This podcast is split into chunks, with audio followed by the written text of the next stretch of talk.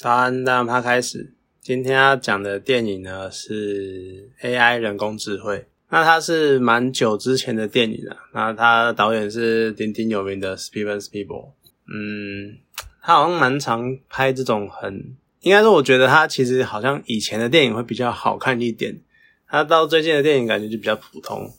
那 AI 呢，算是一个探讨蛮有趣议题的。在很多年以前，其实很多人就已经开始在讨论，呃，AI 人工智慧对人类的影响。那它这一部电影呢，在讲的主要就是，如果我们赋予机器人感情的话，那他们会有什么样的动作跟互动？而且这一次呈现的方式比较有趣的是，有别于。一般我们在讲 AI 都是那种成人或者是电脑之类的，可是这一次呢，主角是个机器的小孩，感觉上好像外国人对于小孩的议题都会比较敏感，就比较大家对小孩都会有更多的包容心的感觉，而且好像有点像是最后的怎么讲界限吗？就是好像你。什么东西都可以做，但是动到小孩的时候就会变得很不能容许或什么的。就像电影里面一开始也在一开始的争议，其实也有一部分争议在于说，我们能不能去做一个机器的小孩？这也是一个蛮特别的，算是现象吧。那电影一开始他就一直在讲说，那个在那个年代就已经开始有提出那个全球暖化的现象嘛。所以它一开始设定就是全球暖化，然后全球海平面上升，所以连曼哈顿都淹爆淹掉了。然后呃，因为有人类能住的地方变少了，所以呢资源有限，然后要开始限制人类的数量，所以小孩呢就变成是必须要申请过才能够生才能够生育的。那这样的情况之下，再加上当时又对于 AI 的一些。讨论像是当当时啊，可能已经很进步了。比如说，可能机器人他们开始会有痛觉，那开始会有一些你跟他对谈或什么，会有一些反馈，会有一些反应之类的。可是呢，机器人还是没有感情或感受的能力。那这时候，一个科学家他就想说：好，那既然我们想要试看看能不能让机器人的，我他觉得机器人那个神经的。科技已经发展到应该可以让他们有对于情感的感受的能力了。那再加上当时又因为要限制生小孩这件事情，那他就想说：，诶，那我们可不可以能不用塑造机器人小孩，然后去抚慰所谓那种不能有小孩的家庭的心情？这样好，那他就做了这个东西，然后做了大卫这个型号啊，这个小孩，那把它放到一个试验家庭里面去。而在这个过程中呢，原本这个试验家庭他们的小孩因为一些罕见的重病，然后结果被要被冷冻起来，然后要等到当时，其实这也是一个很久之前的概念，就是那个时候在蛮多年前吧，很多人就提出一个概念是很多绝症，现在看来是绝症，但是那只是因为他们还没有研发出治疗的方法。所以呢，他们就想出一个方式，我们把这些病人把他们的身体冷冻起来，那就可以保存他们的身体，然后在很多年以后，等到治疗的方法开发出来之后，再把他们解冻，然后再去治疗，这样就可以让这个人活下去了。这是之前很多年前一个蛮流行的想法，可是到现在也变成没有在讨论这件事情了。我觉得是因为。我们一直都不能保证，我们把一个人冷冻起来之后，当解冻的时候，他的细胞能够最基本的就是细胞会能够恢复原状。大家都应该吃过所谓的冷冻肉，你那个肉质的吃起来的感觉就是跟冷藏肉不一样，因为它已经被冷冻过，然后那个水分啊膨胀那些的，然后会破坏掉细胞，会破坏掉身体的组织。那连肉这么基础的东西都会这个样子，更何况是一个相对相较之下精密很多的人体，所以那个时候就有很多争议，就是你解冻之后，你不能保证这个人还活着，或者是能够活回到原本的样子，而且我们还不知道他能不能保存他的记忆跟意识，所以这个这项技术跟这个想法呢，到后来也慢慢的。没有人在，好像没什么人再去特别的关注，就变成我们现在看到这个这些技术，感觉上都是在那种科幻影集，就是那种长城太空旅行，然后所以我们要把人冰冻起来再解冻，才能够度过那一段时间的那那种情况，才会看得到这种这种方式。这个家庭呢，他们把小孩冰冻起来，啊，结果因为小孩失去了小孩嘛，那就想说，那当个试验，我们把大卫拿来做，先当做小孩。那在这个实验过程中呢，妈妈是很抗拒的，因为她觉得怎么可以这个样子就拿随便拿一个机器人想要取代我小孩。可是当她看到大卫的时候，那一个反应又会觉得算是蛮有意思的，因为你那就是这种你意识知道，你明明知道他是一个机器人，可是你看到他的时候呢，人家外观就是有头发，然后有皮肤，然后五官。然后一切都跟人这么的像，可是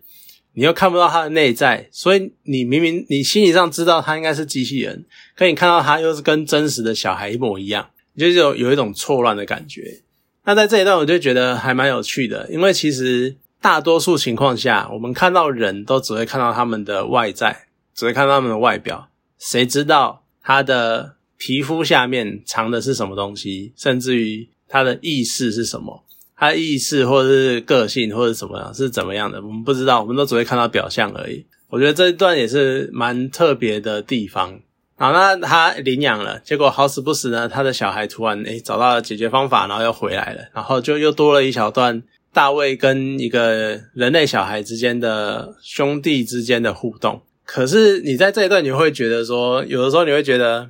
人的小时候可能真的是非常的混蛋，因为。其实透露出来的概念还是那种人类多多少少还是有一种优越感，就是觉得机器只是塑造做出来为人类服务的。那可能大人呢还会因为一些呃世俗的道德观啊，或者是一些可能好像会比较懂事啊，或我们知道我们不应该这个样子，所以会多少收敛一点。可是对小孩来说，他们还没有这么多道德的观念的束缚，所以他们就会很直接的表现出来那种我就是高你一等，我就是你就是要做来为我服务的那一种，然后你就只是一个机器人。对待机器人那种感觉就有点像是，你看像小孩就叫他叫玩具，好那种什么超级玩具，或者是在对待他的时候就比较粗鲁，就好对待好像就是家里面的可能烤面包机或者是可能什么电视机那种感觉一样。就叫他干嘛就要干嘛那种感觉，其实他就只是用一个用小孩的那种互动的样子。我们觉得小孩可能很混蛋，可是其实他展现出来的其实只是一个人类本身就有的想法，只是我们可能碍于道德教条的关系没有展现出来。那你看再到后面啊，就是还有什么呃机械坟场啊，然后整个 AI 人工智慧的故事主轴就变得好像。塑造出大卫这个小孩之后，大卫的核心的想法跟想要的事情，就变成了他想要像《木偶奇遇记》一样的皮诺，像里面皮诺皮诺丘一样从木偶变成人。他想要从机器人变成真的人，然后一直在寻找故事里面的蓝仙女，然后想要去寻找能够让他变成人的方法。整个故事呢，其实概念上。就是以一个《木偶奇遇记》的这种架构去规划，那它我觉得有趣的点在于，到最后你可能会开始在探讨说，那什么样的意识或什么样的想法，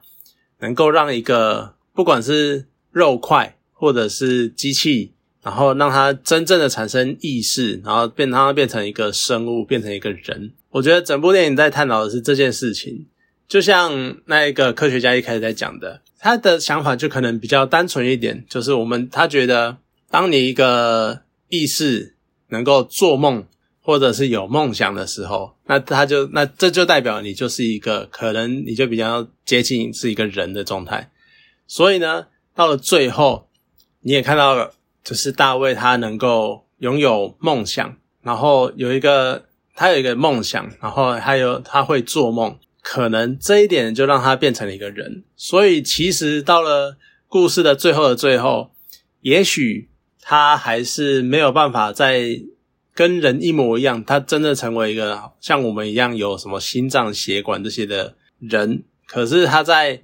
可能某种哲哲学意义、哲学哲学层面上面来说，他已经是一个人了，因为他会做梦，他有梦想，而且在整个故事的剧情的进展过程中呢，他也有面临的一些，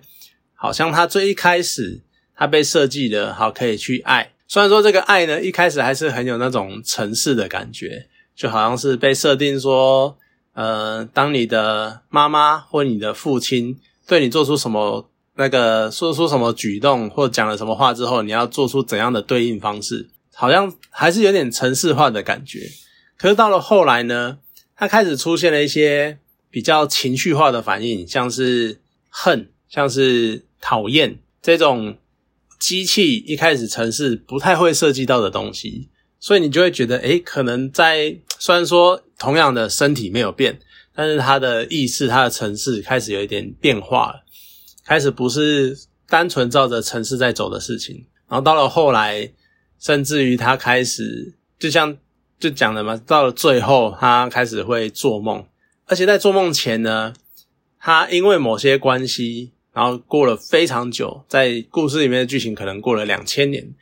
然后。他又因缘际会的能够跟他妈妈再见一次面，然后在见了面那一天之后呢，他流下了眼泪。其实我觉得蛮有趣的。当我们在看到这种所谓的机器或是非生物，甚至于是最早以前，从以前到现在的所有童话故事，我们在讲到情感的表现的时候，很多时候都不会用笑来表现，大多数时候都会用。呃，我问你流下了一滴眼泪，或者是会流泪这件事情，来当做一个情感的表现，我觉得是蛮有趣的。有可能是因为我们并不会因为笑而多出什么东西，可是当我们悲伤难过的时候，会有眼泪的产生吧？要不然我不知道为什么都会用眼泪来当做这种情感的有情感的象征，算是蛮特别的。就讲的好像我们都习惯用比较哀伤，或者是好了，有可能就是因为单纯就只是人在感动的时候会流泪，所以表现出这个个体他有感情吧？可能是因为这个样子，就大家都不会用笑容来当做情感的表现。可能从以前到现在，我们就都知道笑容是可以装出来的，有可能是这个样子吧。那整个电影呢，它其实就。其实蛮多，应该是应该是蛮多蛮久以前的电影了，所以它的剧情什么的，当然到放到现在还是很有讨论度，干嘛的？可是因为它是一个类似科幻的哲学电影，所以在当时呢，它就一定会有一些感觉很炫，然后很科技、很未来感的事情，就像那个什么那个汽车啊，或者是那个呃红灯区那个夜都。对他们还找裘德洛来演牛郎，我觉得 蛮蛮有趣的，而且看那个时候的裘德洛真的是蛮年轻蛮帅的。当然现在就是有一种不同的成熟韵味，对。好，总之在那个时候你就看那些好像很科技感，然后很炫炮的东西，可是你用现在的角度去看以前那个样子，你就会觉得有点尴尬，或是有点一看就是那种很久以前的科技感。我不知道怎么讲那种感觉，就是觉得在现在眼光来说，可能还是算过时，所以有可能我们现在在二零二零年这个呃二零二零这个年代看到的这些科幻电影，有可能过个十年二十年之后，我们又会觉得说这些都是很过时的概念，很过时的想法。那当然，他在电影里面也有展现出一些就是比较基本教育派，就是觉得就像。现在的那种传统保守派的那种想法一样的，他们就是反抗机器人来取代他们的生活，来帮助他们生活什么？他们就觉得机器人就是一群类似烤面包机的这种应该工具，应该为人类服务的，所以他们反抗机器人。所以甚至还有那什么机器人坟场，就只是大家所有这种保守派的人聚在一起，然后看着。他们如何去破坏机器人这件事情，也算是透露出一种呃，感觉上其实有点在表保守派啦，就是有点那种拒绝进步，拒绝变化的那种感觉，就是所以要反抗这些象征进步跟象征进化的东西，